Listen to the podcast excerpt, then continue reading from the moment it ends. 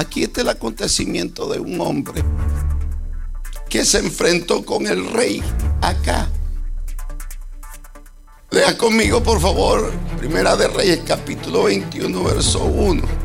Pasadas estas cosas, aconteció que Nabot tenía ahí una viña junto al palacio de Acab, un rey de Samaria, verso 2.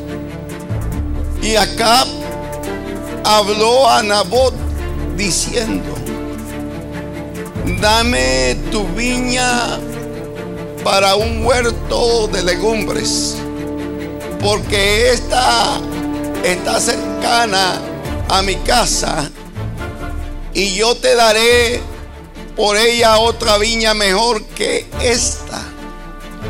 O si mejor te pareciere, te pagaré su valor en dinero. Verso 3. Y Nabor respondió acá, guárdeme Jehová de que yo te dé a ti, diga la heredad, más fuerte, la heredad de mis padres. Siento esa gran necesidad y ese peso de traerle este mensaje a muchas personas que fracasan en la vida. Y fracasan en la vida porque no manejan los principios que los pueden llevar al triunfo, sea espiritual, sea lo material. Una de las cosas que yo siempre estoy diciendo,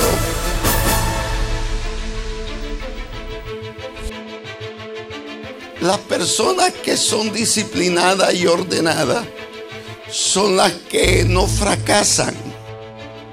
El fracaso de muchas personas es que su corazón está desordenado y vacío. Y Dios no puede trabajar, Dios no puede trabajar en el desorden.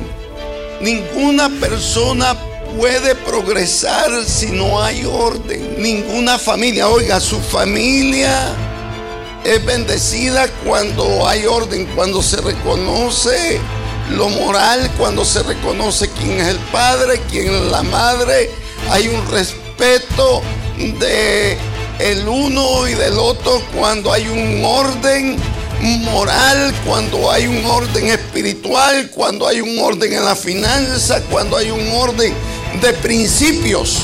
Cuando no hay ese orden, no hay esa educación, entonces no hay progreso, no hay bendición, Dios no está ahí.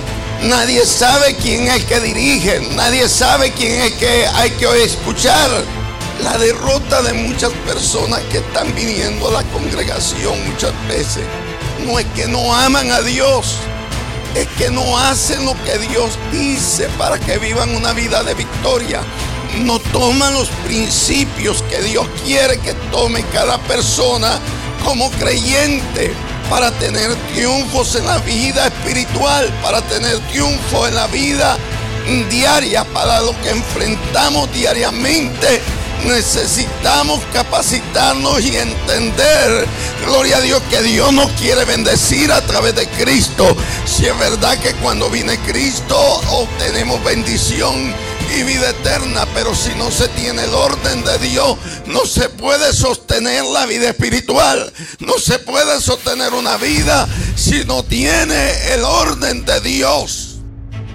Como dice Jeremías, paraos en los caminos y preguntad por el buen camino, mas no quisieron andar por el buen camino. Por eso es que Jesucristo dice, yo soy el camino, la verdad y la vida, y nadie va al Padre si no es por mí.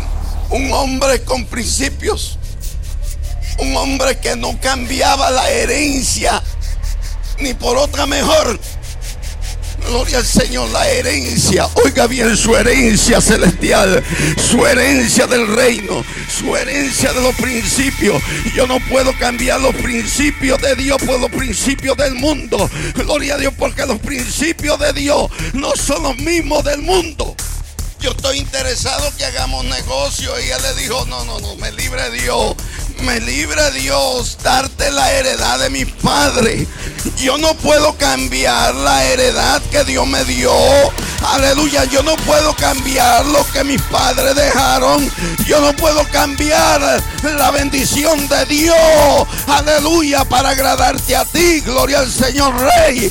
Aleluya, yo estoy para agradar a mi Padre Celestial. Yo estoy para agradar a Dios. Aleluya, y yo tengo que conservar. Aleluya, mi heredad.